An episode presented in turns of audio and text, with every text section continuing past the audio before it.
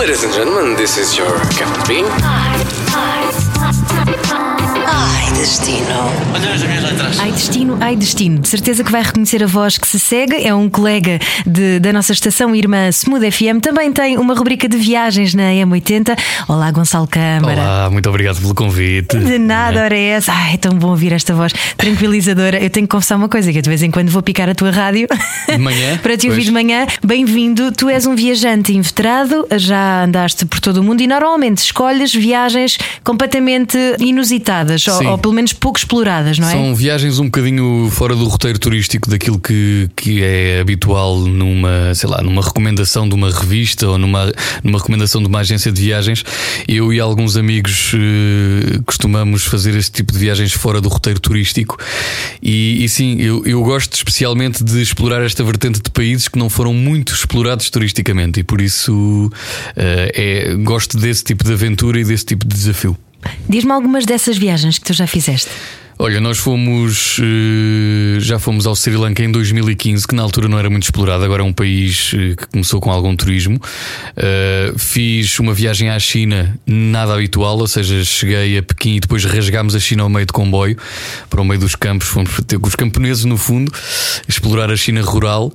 Um, e e, uma das minhas favoritas foi esta viagem que fiz pela Rota da Seda. Fizemos, no fundo, foi uma viagem que foram três, porque foram três países em que fizemos três países da Rota da Seda. Portanto, o Quirguistão, o Uzbequistão e o Turcomenistão. países que eu desconhecia a existência até ir.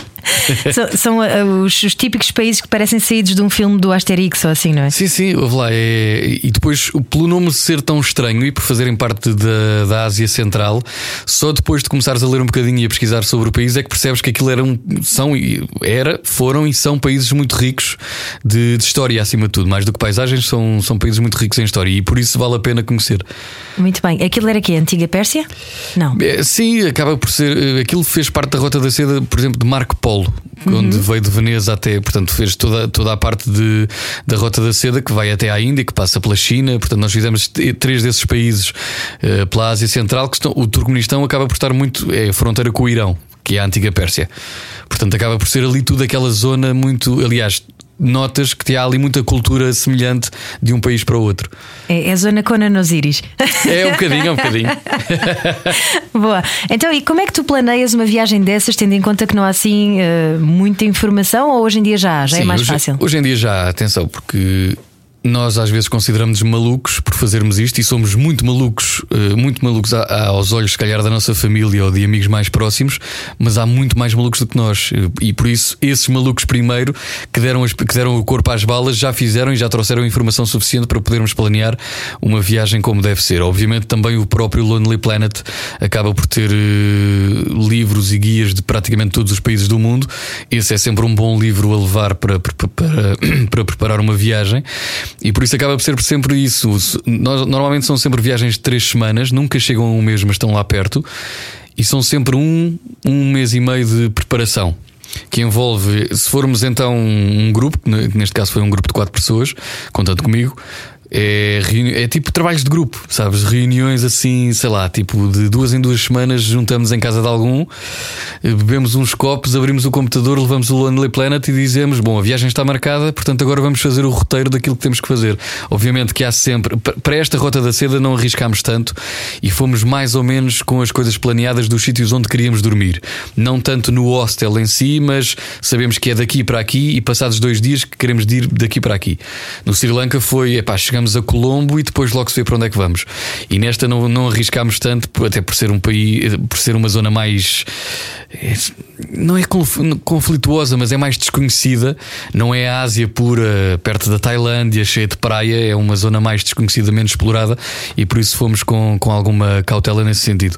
Por isso, são, no fundo, é tipo um trabalho de grupo. Vês o que o livro diz, optas pelos, pelos sítios e vais fazendo um bocadinho a gestão de tempo versus highlights que queres fazer e queres mesmo explorar. E a partir daí, depois é, é comprar. É comprar, não, é embarcar. Portanto, a viagem começa muito tempo antes. Sim, é um build-up ali.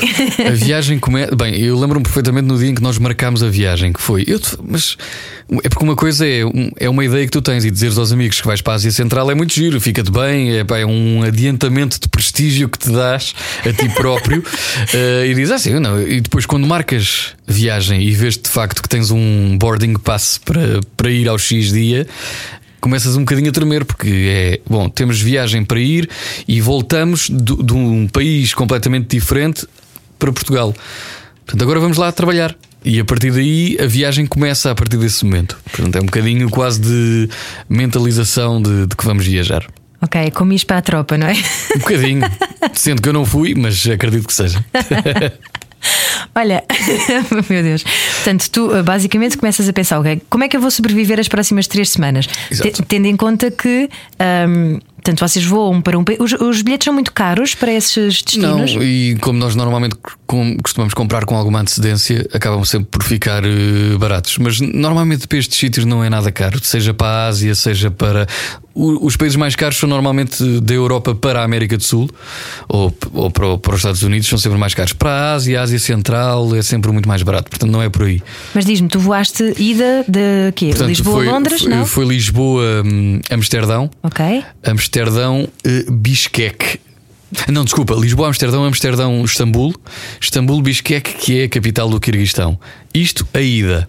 A volta foi de Asgabat para Paris, eh, de Asgabat para Moscovo, Moscovo, Lisboa. E Asgabat é no Turcomenistão, portanto, são, aquilo são três países colados. Eu- a ida é por um, depois fazemos as fronteiras todas a pé durante três semanas e voltamos por outro. Portanto, nós sabíamos que ao dia, já não me lembro qual é que era, mas ao dia 20 e tal de, do, do mês, temos que estar no Turcomenistão para voltar. Isso parece um filme de Missão Impossível. Um bocadinho, sim, e tu tens que cumprir isso, porque senão. Pá, obviamente que há sempre imprevistos nas viagens, nós eh, não arriscamos assim tanto e por isso é pá, fazemos por cumprir tudo aquilo que planeámos, mas acontecem, acontecem azares, acontecem imprevistos, mas a verdade é que sabias que ao dia 20 e tal tens que estar no Turcomenistão, aconteça o que acontecer, senão perdes o avião e aí epá, é uma burocracia muito chata. Claro. Olha, mas vamos a valores, mais ou menos quê? Uh, ida 600, 1000? uh, Não, não. A ida foi por volta dos 400 euros e de Ah. volta 400 euros. Portanto, sim, Incrível, acaba por sim. ser. Ou seja, como foi. Sim, foram para aí 300 e tal ou 290 para Bishkek, digamos assim, para o Quirguistão. E do Turcomenistão para, hum, para Portugal foram também na volta dos 200. Portanto, Uau. quase 500. Eu sei que não fez 500 de tudo. Incrível. É, é muito barato, é barato. É, ótimo, É. sim.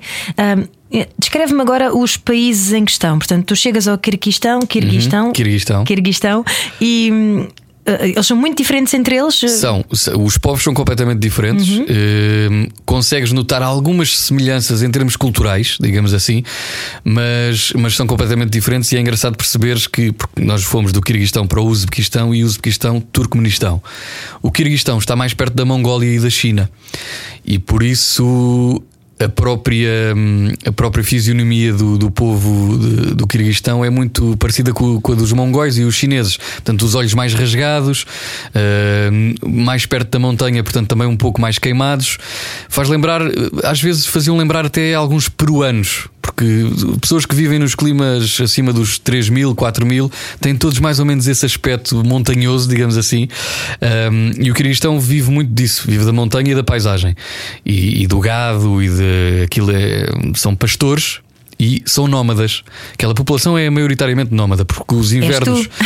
Sim, porque é assim, os, os invernos são muito rigorosos, portanto, e o verão é um calor abrasador, a primavera é sempre assim mais ameno, e, e- e nessas alturas eles passam de uns sítios para outros, portanto, eles nunca têm uma casa onde ficam um ano inteiro. É um país que vive muito disso. O Quirguistão é puramente isso: montanha, paisagem e eh, vida nómada. Chegas ao Uzbequistão e é muito mais eh, um país de cidades, das cidades antigas da, da, da Rota da Seda, como Samarcanda, Bucara, são cidades muito. hum, Como é que eu devo explicar? Muito de, de comércio. Pessoas que estão no meio da rua a vender de tudo e mais alguma coisa daquilo que tu possas imaginar, desde tapetes persas, a jarras, a perus, a motas, se quiseres, a comida, a fruta, a seda, obviamente, e tudo isto no meio da rua e nas várias cidades que vais, vais fazendo são todas muito parecidas. Hum, e são todas são é uma é um país muito mais eh, castanho torrado. A, pró- a própria cor do país no Kirguistão é um bocadinho mais azul e mais verde. Aqui estás mais é, é mais desértico. É mais acastanhado o próprio país. Mas vive muito das cidades. E depois o Turcomenistão é um país que eu se queres que diga, nem sei muito bem como é que é de caracterizar. Primeiro é o país mais fechado do mundo. É, é tão ou mais fechado que a Coreia do Norte, não sendo tão mediático, porque não tem um líder que seja maluco e mediático como é o Kim Jong-un. Mas, epá, mas é muito fechado, é um país também muito mais pequeno.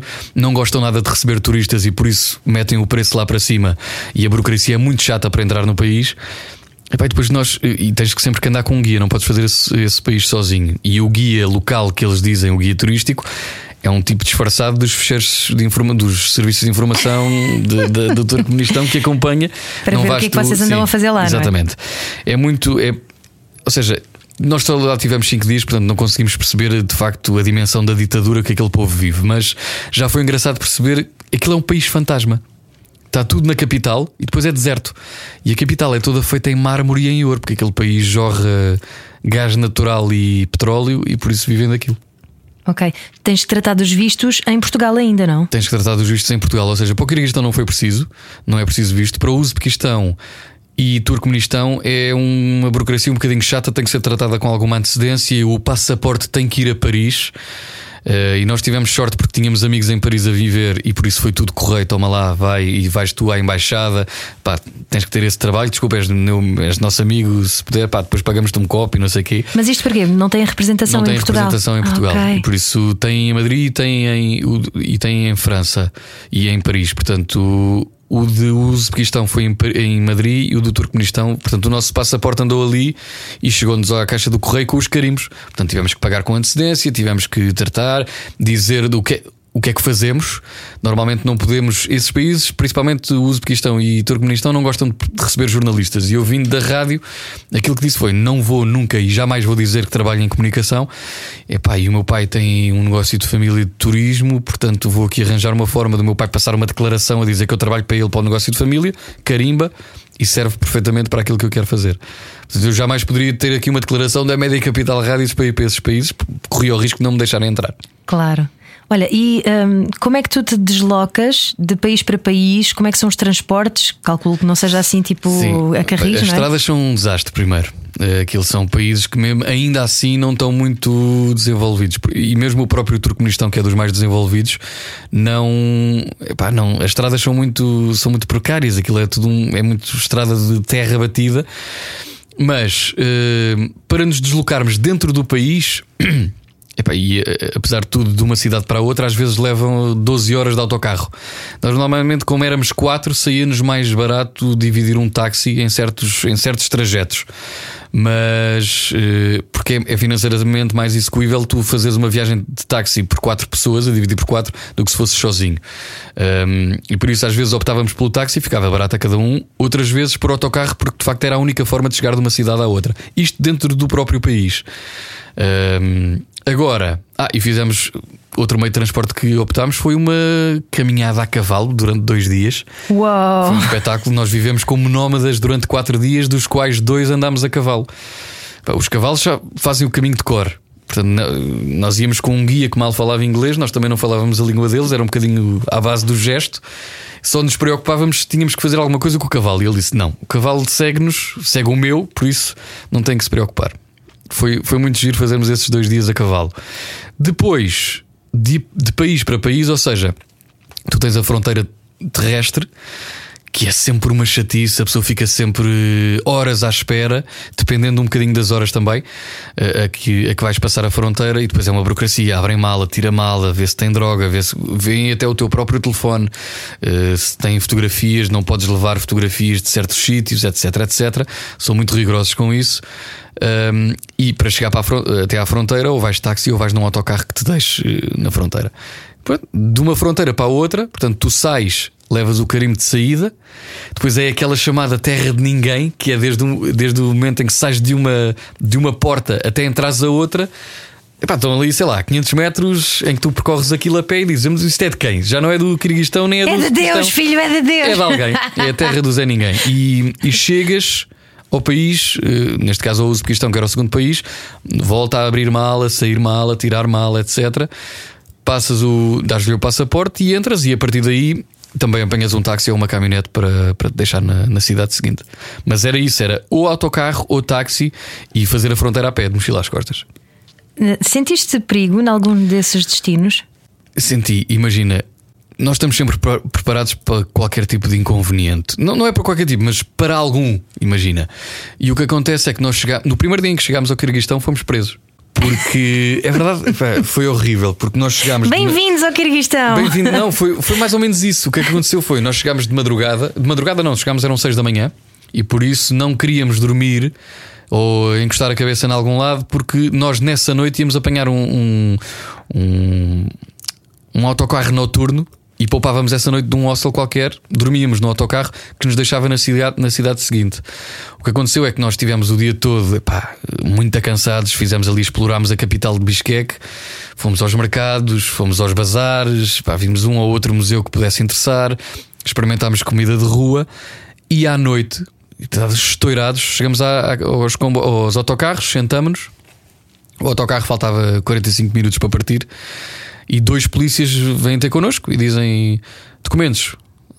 E nós, bem, toma lá o passaporte, cada um deu o seu passaporte e eles façam o favor de nos acompanhar. É, Isto tudo em linguagem gestual, portanto, hum, falavam muito pouco inglês, era document, passport, uh, cam, police station, e lá fomos nós. Bem, abrem-nos uma, uma porta da estação polici- da, da esquadra e eu vejo quatro celas. E metem-nos aos quatro em quatro celas diferentes. E eu assim, pronto. Pronto, acabou-se, acabou-se a minha viagem. A minha mãe aqui. bem disse. Bem, e hei de, hei de sair naquelas notícias CMTV de turista eh, português eh, retido no Quirguistão. Epá, eu já a ver pá, a minha vida andar para trás. O que é que aconteceu? Nós ficámos lá quatro horas. Eh, íamos falando uns com os outros, dizendo: estás bem? As, as celas eram muito perto umas das outras, mas não nos víamos. Estás bem? Tu, estou bem, pá, não percebi o que, que, eles- que é que estes gajos querem, estão com os nossos passaportes na mão. Eh, e depois foram-nos fazer um interrogatório individual sobre o que é que vamos fazer naquele país, qual é o objetivo da visita, para saber se batia certo todas as respostas entre os quatro. E, pá, e de facto bateram, nós não estávamos a, a preparar nenhuma, portanto dissemos que íamos fazer, eh, íamos andar a cavalo, íamos explorar, íamos fazer trekkings, caminhadas, íamos explorar as lagoas, pá, não, não havia nada de mal. E, e revistaram-nos também as, as mochilas, ou seja, nós estávamos nas nossas celas com as mochilas separadas, as mochilas estavam na posse da autoridade.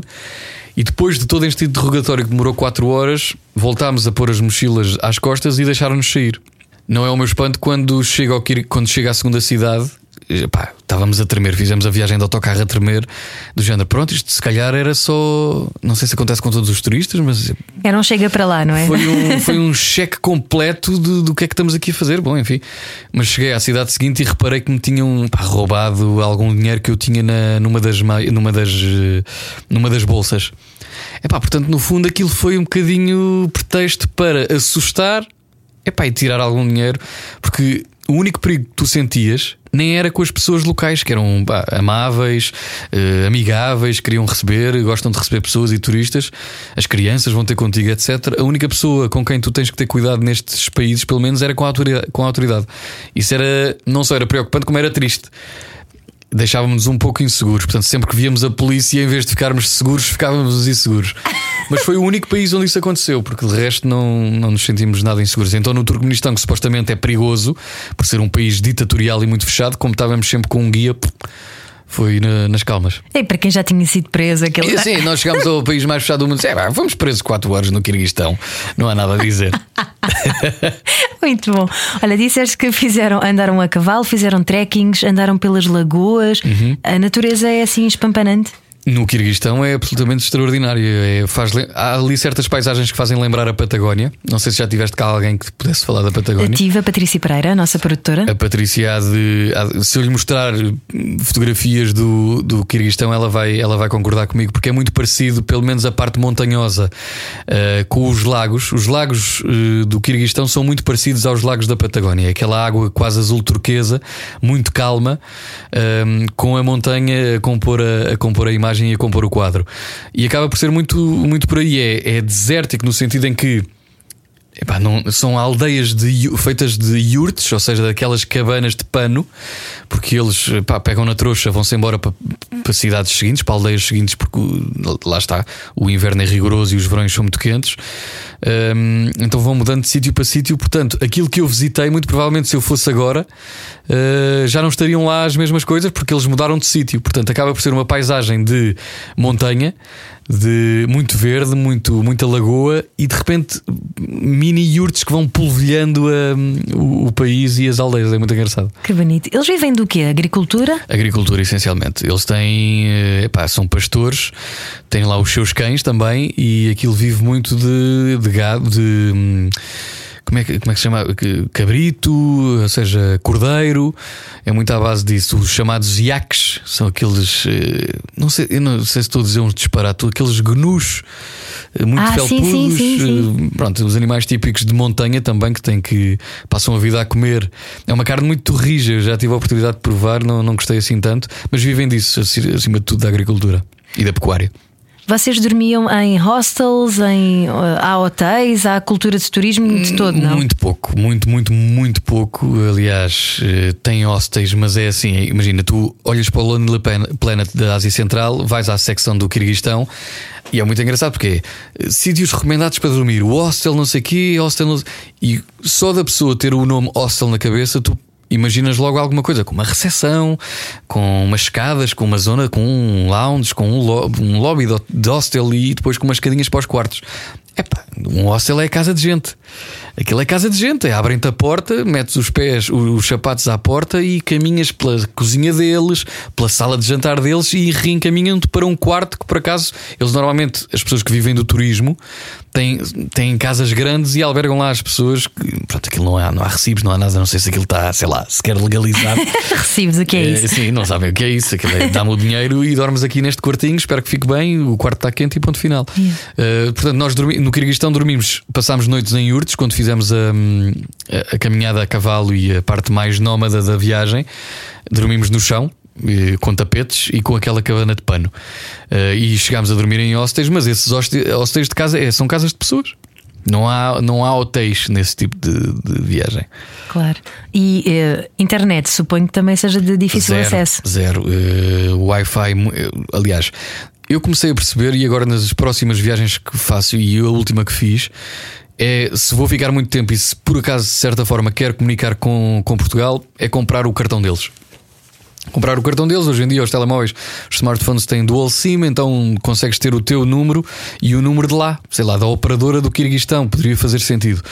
Nós não achávamos que fazíamos sentido, estávamos os quatro, estávamos protegidos, qualquer coisa, uma mensagem segue, consegue seguir uma mensagem para Portugal na boa e portanto a internet também não nos interessava, mas se nos interessasse tínhamos que esperar por Wi-Fi que era sempre muito manhoso nesses sítios, não quer nada de especial. O que é que se come, por falar em manhoso? É muito manhoso ou não? não é Epá, sabes que é manhoso o aspecto. Hum, é muito manhoso o aspecto, mas metes o garfavo aqui e aquilo é maravilhoso. Aquilo na Ásia Central vive muito. Por exemplo, uma das coisas que consegue ser semelhante nos três países acaba por ser a gastronomia. Hum, e falando dos três, não tem que ser essencialmente do Kirguistão, dos três países, aquilo que provei o chamado lakman. O lakman é tipo uma sopa de noodle. Imagina uma sopa miso em que hum, pá, tens lá para dentro massa e tens o, o tal cordeiro, tens iaque, tens algas, tens tudo e mais alguma coisa nessa massa. É uma, uma espécie de uma sopa. Tens kurdak. Kurdak é, é aquela carne rija de, de gnu, de iaque, um, com batata frita e cebola, não tem mais nada que saber. É o bitoque deles? É o bitoque deles. e eles têm uma coisa muito boa que é a samsa. A samsa é tipo uma empada com carne, lá está, com carne. É tipo uma, uma espécie de uma chamuça, mas diferente. Com, é folhado, é tipo um folhado de. Imagina um pastel de, de, de, um pastel de massa terra. Estás a ver? Um uhum. pastel de massa terra, só que um, a carne é essa mistura toda entre cebola, alho e, e a carne deles, carne picada. E é um bocadinho por aí. Aquilo tem sempre um aspecto muito tamanhoso, mas depois a street food, que é o que eles recomendam até nos guias, que é experimentem para a comida de rua. Para, para além de ser baratíssimo, estás a comer uma coisa a 20 cêntimos, um snack a 20 cêntimos, uh, ficas satisfeito e é maravilhoso. É um sabor espetacular. Alguma má experiência ao nível do Eh, estômago? s- Sim, sim. Epá, muito mais experiência. Tive. Foi, aconteceu no Uzbequistão, aconteceu a todos, aconteceu aos quatro, eh, em fases diferentes, mas as fases diferentes foi num espaço de dois dias. Primeiro foram dois. E, e aquilo é sempre, depois, pá, sendo nós jovens e parvos, aquilo é quem é que é o primeiro a ter o desarranjo de intestinal, vamos começar a fazer apostas. Então começou no Pedro, depois foi ao, ao, ao Nuno e ta- faltava eu e o Bernardo. E eu e o Bernardo virámos um para o outro e dissemos: Olha, qual de nós, tu- o próximo, foi, eu fui o último, mas aqui, pá, num espaço de dois dias, aquilo. Nós não conseguimos perceber do que é que foi, porque foi diferente a todos e comemos todos o mesmo. Portanto, há de ter sido da comida que teve efeitos eh, diferentes em cada um dos organismos, porque somos todos diferentes, mas acabou por ser, pá, ficámos eh, quase uma tarde de cama. Eu assisti aos 90 anos da Rainha Isabel eh, na RTP Internacional no Uzbequistão, Uau. na cama. Eu assim, olha a rainha, vou ficar o dia todo de cama, deixa-me aqui ver, vai RTP Internacional. Tu a pensar, eu estou a delirar ou, Eu sei, ou pá, estou mesmo a ver a RTP toda- Internacional? A senhora toda de verde e eu pá, nunca mais me esqueço. Eu vi os 90 anos da rainha, pá, com- agarrada à barriga, deitado numa cama com um chá que a senhora do pronto, lá da casa disse: Vocês têm passado mal, não têm? E nós, pá, muito, eh, vou-vos dar aqui este chá. Pá, e o chá era uma água preta com coisas lá dentro, com sei lá, ervas. E assim, eu não vou perguntar o que é, não faz sentido perguntar, vou beber. E a verdade é que no dia seguinte estava impecável. Espetacular. É daquelas coisas do género, confia. Pá, confia, porque se a senhora te diz estás mal da barriga e te dá isto, deve ser milagroso. Muito bom. E o que é que se bebe por lá? Assim, alguma bebida típica? Como aquilo são, principalmente o Kirguistão, os outros países também, mas como, principalmente o Kirguistão, aquilo são ex. São países da ex-União Soviética, portanto aquilo tem muita cultura e notas mesmo no- nos traços arquitetónicos hum, e algumas partes gastronómicas também. Eles vivem muito do vodka. Eles gostam muito de beber vodka, ainda pá, suportar os invernos. Acredito que seja uma coisa boa para aquecer o esófago e o próprio corpo. Um, bebem muito vodka, seja de shot, seja de acompanhar vodka à refeição. Uh, nós pedíamos as nossas cervejas como ocidentais que, que somos e gostamos sempre de beber a nossa cerveja que têm lá, é permitido beber. No Turcomenistão não era, e por isso não, não bebemos, mas nos outros países era, era permitido beber cerveja. Não podem beber no Turcomenistão? Não, não deixam. E aquilo é muito. Quem bebe cerveja são tipo. É, é em casa ou escondidos numa esquina, tipo clandestino. Que engraçado. O Turcomenistão tem, tem regras muito estranhas. Por exemplo, não podes olhar nos, nos olhos de uma mulher mais do que 10 segundos, correndo o risco dela ir fazer de queixa e tu levares com qualquer coisa que eu não, nem me atrevi a perceber o que era.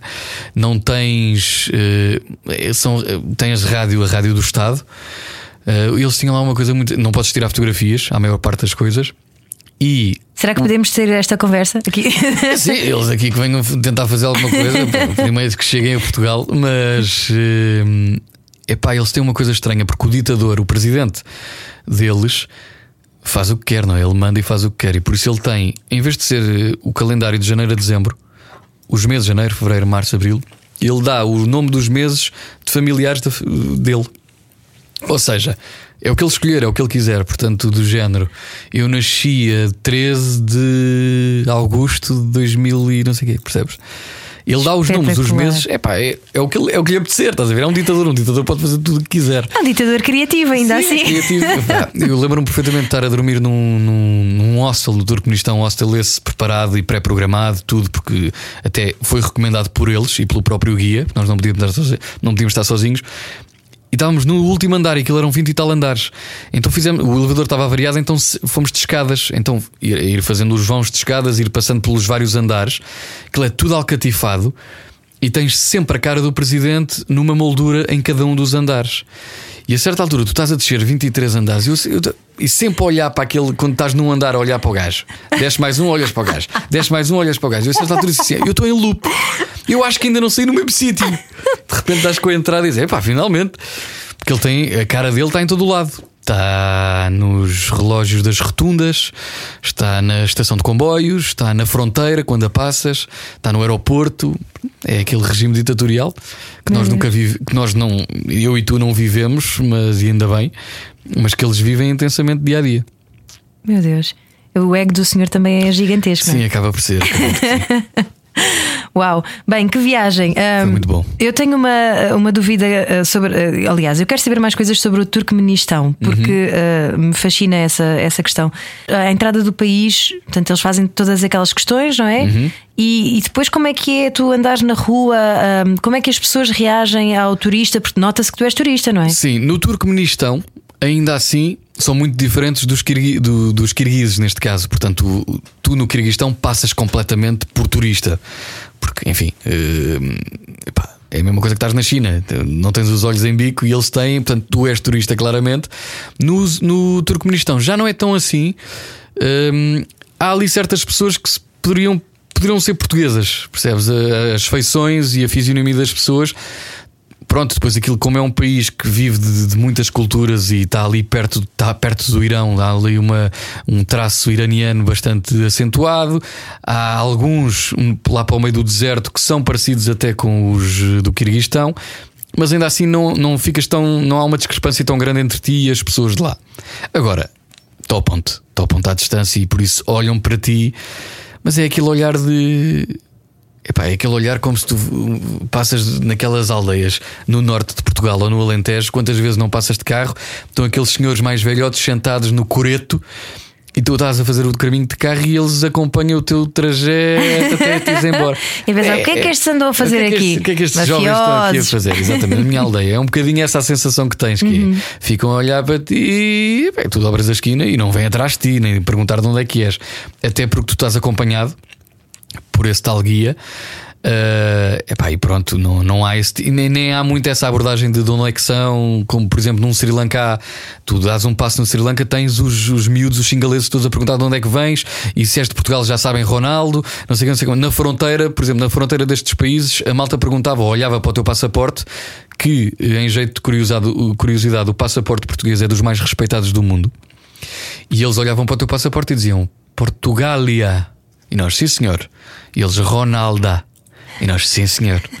Pá, que é. Não há maior bandeira do que o Cristiano Ronaldo. Obrigado, Pá. Cristiano Ronaldo. E, e acaba por ser engraçado, por exemplo, no Kirguistão, no meio das aldeias, estávamos a fazer o caminho a cavalo, pá, no sítio mais recôndito, onde o sol não brilha, e tens um miudinho a vir da escola com uma mochila com a cara do Cristiano Ronaldo. Pá, tu pensas, que raio, pá, que raio, mas eh, pronto, para tu veres eh, onde o país vai à pala do, do CR7. Mas no Turcomenistão não há essa abordagem diária como quem está a caminhar e alguém vem ter contigo. Ficam assim meio desconfiados a olhar para ti, mas pedem-te o passaporte para tudo e mais alguma coisa. Tu queres comprar qualquer coisa, passaporte, vais a um centro comercial e estás ali no meio do mercado e queres, sei lá, comprar uma roupa até para levares para Portugal, para ofereceres passaporte. Queres ir, depois não há internet, não há tudo o que é Google, isso está tudo bloqueado. Tu não tens acesso. Então no Turcomenistão não havia sequer Wi-Fi. Se por acaso quiseres usar, tens que ir a um centro comercial, à sala de jogos, há um sítio com computadores onde dás o passaporte e a senhora fica-te com o passaporte todo o tempo em que tu estás no Gmail. Nem sequer é no Facebook e não que, é Gmail, dão-te acesso a isso. Portanto, é rigoroso nesse sentido, percebes? Não... E depois é, como é um país muito rico, não tu não vês um único mendigo. Não há, as pessoas, todas as pessoas trabalham.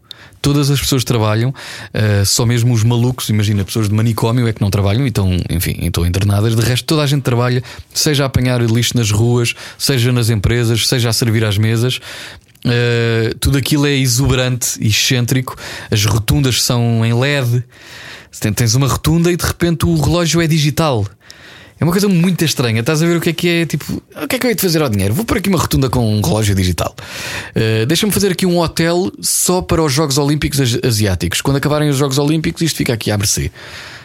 É por aí. Mas é uma cidade, então, são cidades modernas nesse sentido? Asgabat, que foi o que nós conhecemos, é moderno e fantasma. Percebes? É, uma, é tudo em mármore e em ouro. Tu depois chegas ali e, e o guia disse: agora guardem os telemóveis, não podem tirar fotografias a isto porque esta é a zona do palácio, é a zona presidencial. Palácio presidencial. Epá, e é uma coisa que tu vês tipo no Aladino. Estás a ver aqueles portões em ouro. Só falta aparecer o sultão à janela. Estás a ver? É uma coisa assim muito exuberante, muito excêntrica. As, as paragens do autocarro são tipo muito brancas, parece uma mini nave espacial onde tens na televisão lá a dar também em LED mensagens do regime, portanto, propaganda do regime. Nós não estávamos a perceber o que era, mas percebemos claramente que era um militar a falar sei lá, a dar a sua mensagem, aquela propaganda ditatorial. É, é muito estranho tu percebeste, pá, só estás ali quatro dias e, e, tens vontade de ficar mais, nem que seja para conhecer mais um bocadinho deste regime ditatorial. Mas é claramente aquilo que tu aprendeste nos, nos livros de história, de, sei lá, da Segunda Guerra, os regimes de autoritarismo, o, o culto do, do, poder, percebes? O culto da personalidade do ditador está em todo o lado. Uh, as pessoas cumprem, pá, porque se tu não cumpres, ficas sem uma mão, se roubas, ficas sem uma mão. Não sei se há pena de morte ou não, mas estás a ver, é um bocadinho, é um mundo à parte. Parece que estás a descrever o Hunger Games, sabe? Quase, sim, é, é parecido, sim, sim, sim.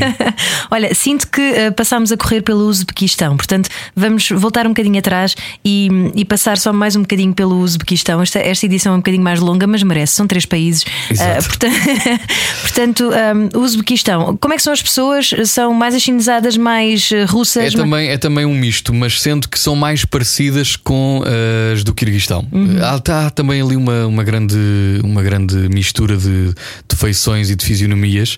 Uh, são mais. Mais desértico, não é? Os é mais, é, é mais desértico. Ou seja, aquilo tem, aquilo tem as cidades, ou seja, e depois são todas umas a seguir às outras. Portanto, aquilo é, até é giro de fazer de comboio. Nós fizemos de, de autocarro e de táxi, mas, portanto, desde Tashkent, que é a capital, muito moderna, poderia ser Berlim, digo-te, é uma coisa muito plana, muito moderna. Desde Tashkent para Samarcand, Samarcand, Bukhara, Bukhara, Kiva. Tudo, todas estas cidades são cidades obrigatórias da Rota da Seda e são cidades icónicas da Rota da Seda, mas tudo aquilo é muito. nós tivemos uma amplitude térmica do, de menos 5 graus no, no, no, no Kirguistão para 52 em Samarcande.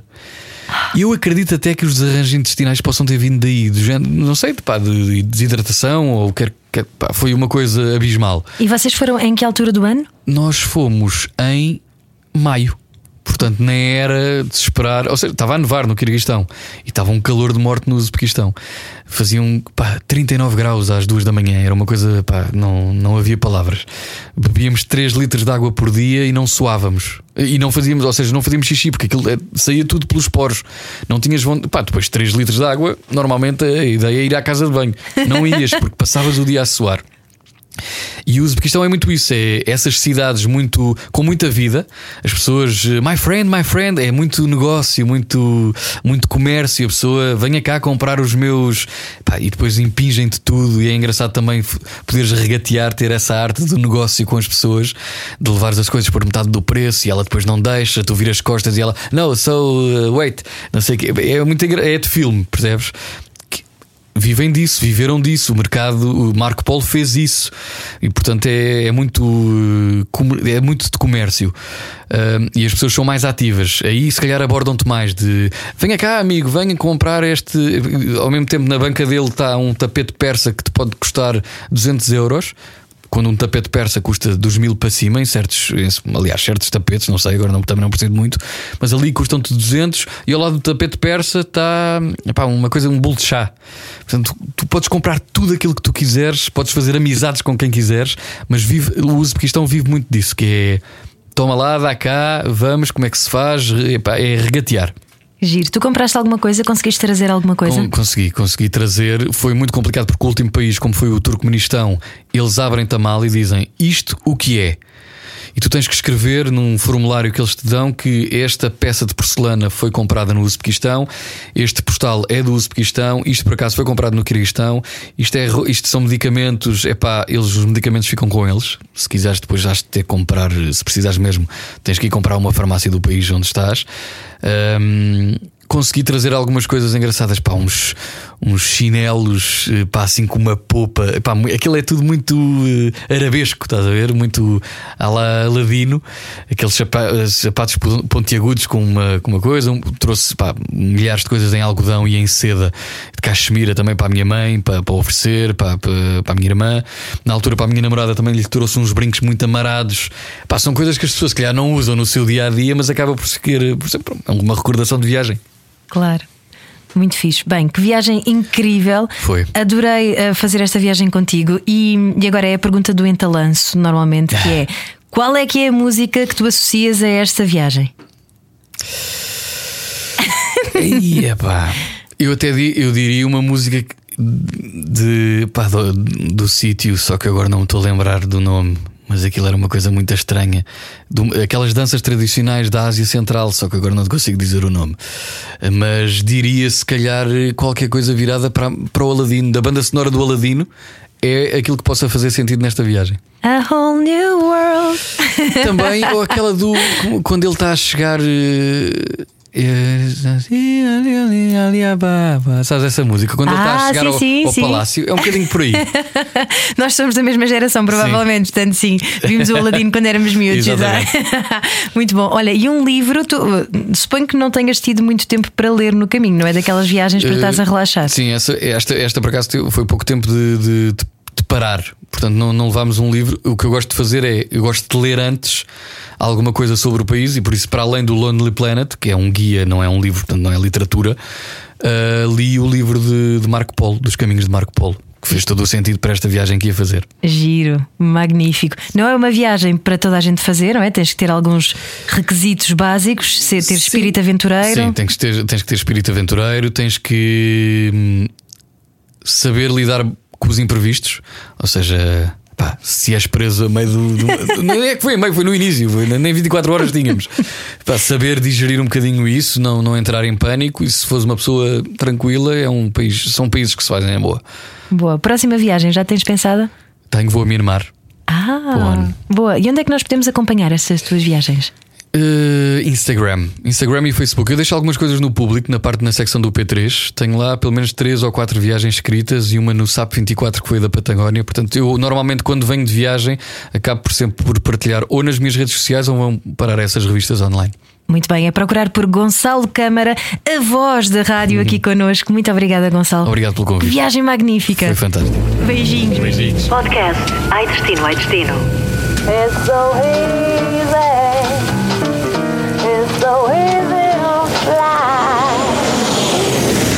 Todas as semanas, a Rádio Comercial dá-lhe o roteiro perfeito para a sua viagem.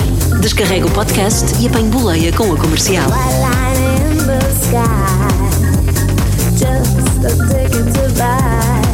It's so